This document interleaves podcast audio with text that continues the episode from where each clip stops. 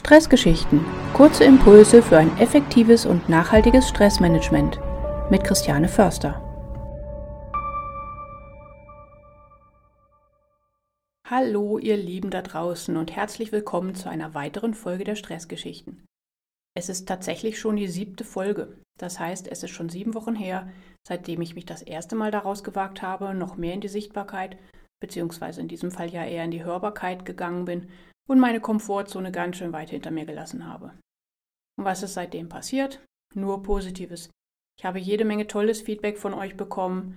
Ich erreiche auf diesem Weg viele neue Menschen, die sich von meinen Impulsen motivieren und inspirieren lassen. Insofern bin ich meinem Ziel schon ganz schön viel näher gekommen, so viele Leute wie möglich mit dem wichtigen Thema gesunde Stressbewältigung zu erreichen. Und was ist noch Cooles passiert? Ich selbst bin dadurch persönlich gewachsen. Ich habe mich aus der Deckung gewagt und war zuerst total unsicher. Natürlich unsicher wegen der ganzen Technik, die so gar nicht meins ist. Unsicher, ob sich überhaupt irgendjemand für meinen Podcast interessieren würde. Und natürlich unsicher, ob die Welt mich jetzt für komplett verrückt erklärt. Inzwischen ist die Unsicherheit schon einer gewissen Routine gewichen. Ich denke nicht mehr drüber nach und mach's einfach. Und nach und nach geht's immer leichter und nimmt immer weniger Zeit und Energie in Anspruch. Diesen Prozess vom Neuen zur Routine, den finde ich immer wieder völlig faszinierend. Ich habe zurzeit ja viele solche Themen, die für mich in dem Sinn neu sind. Nicht nur den Podcast, sondern auch Vorträge, Seminare, Workshops oder Stressbewältigungskurse. Und bevor ich das erste Mal das mache, bin ich unsicher und mache mir Sorgen drüber, was alles schiefgehen könnte. Aber sobald es einmal gemacht ist, sind die Bedenken weg und ich kann mich locker und selbstbewusst auf die Inhalte fokussieren. So ein tolles Gefühl. Und so funktioniert unser Gehirn. Das will uns beschützen und malt uns deswegen immer die Worst-Case-Szenarien in den Kopf. Alles nur, damit wir vorbereitet sind für den Fall der Fälle. Und Menschen neigen ja generell dazu, sich übermäßig um die Zukunft zu sorgen. Damit bin ich ja absolut nicht allein. Man nennt das Katastrophisieren. Und Studien haben aber auch belegt, dass übermäßiges Sorgen oft mit einer Verzerrung von Wahrscheinlichkeiten einhergeht ne? und dass die tatsächlichen Ereignisse häufig weit weniger schlimm sind als befürchtet. Das durfte ich in den letzten Wochen mal wieder intensiv am eigenen Leib erleben. Aber das ist ja eigentlich gar nicht mein Thema für die heutige Podcast-Folge. Denn heute soll es darum gehen, wie ihr neue Gewohnheiten nachhaltig in euren Alltag integrieren könnt. Das Thema kommt aus aktuellem Anlass, denn letzte Woche habe ich meinen ersten Zwei-Tages-Workshop für gesunde Stressbewältigung gehalten. Das war toll, denn an zwei ganzen Tagen haben die Teilnehmer wirklich intensiv Zeit, sich mit ihrem eigenen Stresserleben auseinanderzusetzen von und miteinander zu lernen und sich dann ihren individuellen Stressbewältigungsfahrplan zu erstellen. Da waren noch alle top motiviert und engagiert bei der Sache, aber heute, mit ein paar Tagen Abstand, habe ich folgendes Feedback bekommen per E-Mail. Das Schwierige ist die Umsetzung. Erkannt habe ich vieles, aber das Verändern bzw. Anwenden ist der Knackpunkt. Ja, genau so ist es. Und da gibt es auch gar nichts zu beschönigen. Neue Gewohnheiten zu etablieren braucht Disziplin. Zumindest so lange, bis sich im Gehirn neue neuronale Verknüpfungen gebildet haben, die die alten Verknüpfungen und Gewohnheiten überlagern. Ab da wird es dann einfacher. Studien haben gezeigt, dass es im Durchschnitt 60 bis 70 Tage braucht, um an diesen Punkt zu kommen, je nachdem, wie diszipliniert man ist, ne? und Ausnahmen bestätigen natürlich die Regel.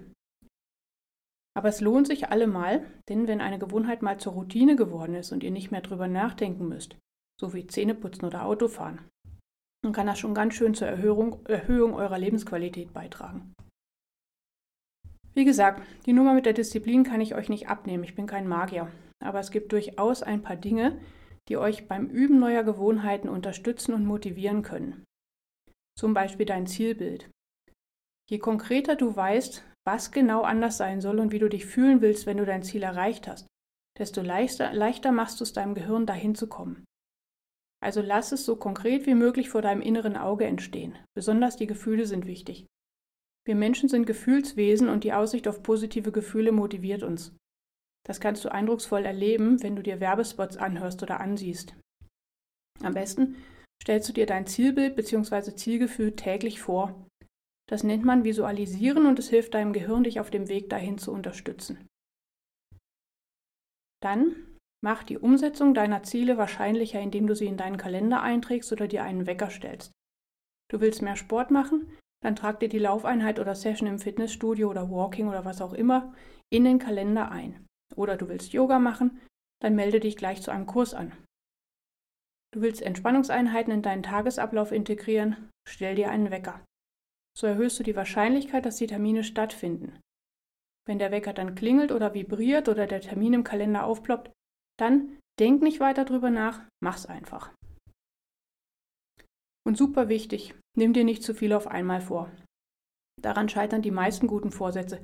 Wir wollen immer gleich alles auf einmal und am Ende klappt dann gar nichts davon. Üb lieber eine neue Gewohnheit erst so lange ein, bis sie wirklich zur Routine geworden ist, und dann nimmst du die nächste Gewohnheit dazu und so weiter. Überforder dich nicht. Und super, super wichtig, wenn es mal nicht klappt, also wenn Sport doch ausgefallen ist oder du Fastfood gegessen hast statt der gesunden Bowl, die du dir eigentlich vorgenommen hattest, sei geduldig mit dir.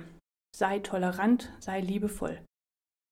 Es ist überhaupt nicht realistisch anzunehmen, dass du von jetzt auf gleich der Meister der Disziplin und eine Erwartungserfüllungsmaschine wirst. Du bist ein Mensch, kein Roboter. Aber natürlich gibt es da auch Grenzen. Wenn deine Vorhaben an zehn von zehn Tagen nicht funktionieren, dann ist es Zeit, das zu hinterfragen.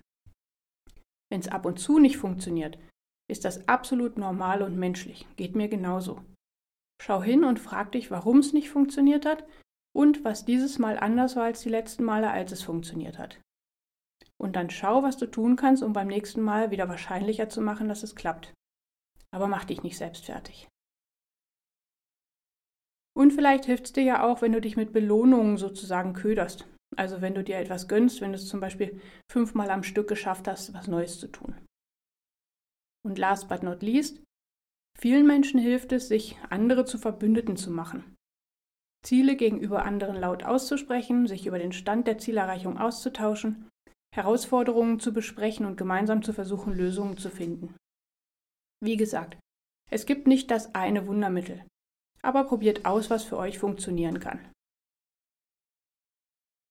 Und nun habe ich für euch noch drei Vorschläge für Gewohnheiten, die ihr unbedingt über den Tag verteilt in euren Alltag integrieren solltet. Diese drei Dinge, die werden nicht nur euer Wohlbefinden verbessern, sondern sind auch ein solides Fundament, auf dem ihr weitere positive Veränderungen aufbauen könnt. Den Morgen empfehle ich euch eine Dankbarkeitsroutine. Beginnt jeden Morgen damit, fünf Dinge aufzuschreiben, für die ihr dankbar seid. Es ist wissenschaftlich bewiesen, dass Gefühle von Dankbarkeit enorm positive Auswirkungen auf die menschliche Psyche haben.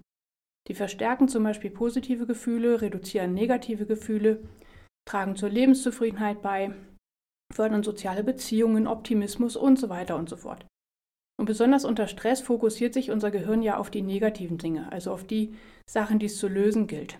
Durch die Dankbarkeitsübung lenkst du deine Gedanken bewusst auf die positiven Aspekte deines Lebens. Und wenn du das regelmäßig machst, dann legst du nicht nur eine positive Grundlage für den restlichen Tag, sondern es geschieht über Zeit auch wieder das, was ich vorhin schon mal beschrieben habe. Es bilden sich neue neuronale Verknüpfungen im Gehirn, die mit positiven Gedanken und Emotionen in Verbindung stehen. Man nennt das Neuroplastizität. Neuroplastizität ist ein neurophysiologischer Mechanismus, der immer funktioniert, egal ob du drei Jahre alt bist oder 93. Du musst die Übung allerdings regelmäßig machen, um den Effekt zu erzielen. Und am besten schreibst du auf, wofür du dankbar bist.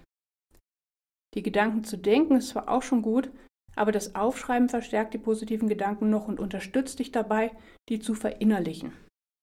Also, schnapp dir ein Notizbuch und leg los. Schreib alles auf, von den scheinbar selbstverständlichsten Dingen wie, dass du gesund bist, dass du ein Dach über dem Kopf hast, dass du genug zu essen hast, bis hin zu, ja, Erfolgserlebnissen, ne? Oder dem Zwitschern der Vögel am Frühlingsanfang oder einer schönen Begegnung, was auch immer. Ich mache das jetzt seit fast zwei Jahren und fühle mich wirklich deutlich positiver und optimistischer als früher. Dann im Tagesverlauf probiert's doch mal mit einer einfachen Atemübung. Atmet 90 Sekunden lang langsam und tief durch die Nase in den Bauch ein und ebenso durch die Nase wieder aus. Achtet dabei darauf, dass ihr länger ausatmet, als ihr einatmet. Denn dadurch wird der Parasympathikus aktiviert. Das ist der Teil, eures zentralen Nervensystems, der für Entspannung und Erholung zuständig ist. Am besten stellt ihr euch einen Vibrationsalarm einmal vormittags und einmal nachmittags, um euch an die Atemübung zu erinnern. wenn ihr die regelmäßig macht, erhöht sich die Wahrscheinlichkeit, dass ihr auch in stressigen Situationen dran denkt, tief in den Bauch statt flach in die Brust zu atmen. Und das kann das Stressempfinden schon deutlich senken. Probiert es einfach aus. Die Übung kann man ja eigentlich überall machen, unterwegs, im Büro, in der Besprechung oder wo auch immer. Und für abends empfehle ich euch einen kurzen Check-in mit euch selbst. Was heißt das? Fragt euch mal kurz, wie es euch geht. Nehmt euch einen Moment, um mit euch selbst in Verbindung zu treten und fragt euch mal zum Beispiel, wie ist meine Stimmung, wie fit und leistungsfähig habe ich mich heute gefühlt, wie viel Stress habe ich gerade, wie habe ich mich ernährt, wie gut habe ich letzte Nacht geschlafen All diese Fragen tragen dazu bei, dass wir uns selber besser wahrnehmen. Und eine gute Selbstwahrnehmung ist eine unabdingbare Grundlage für gesunde Stressbewältigung.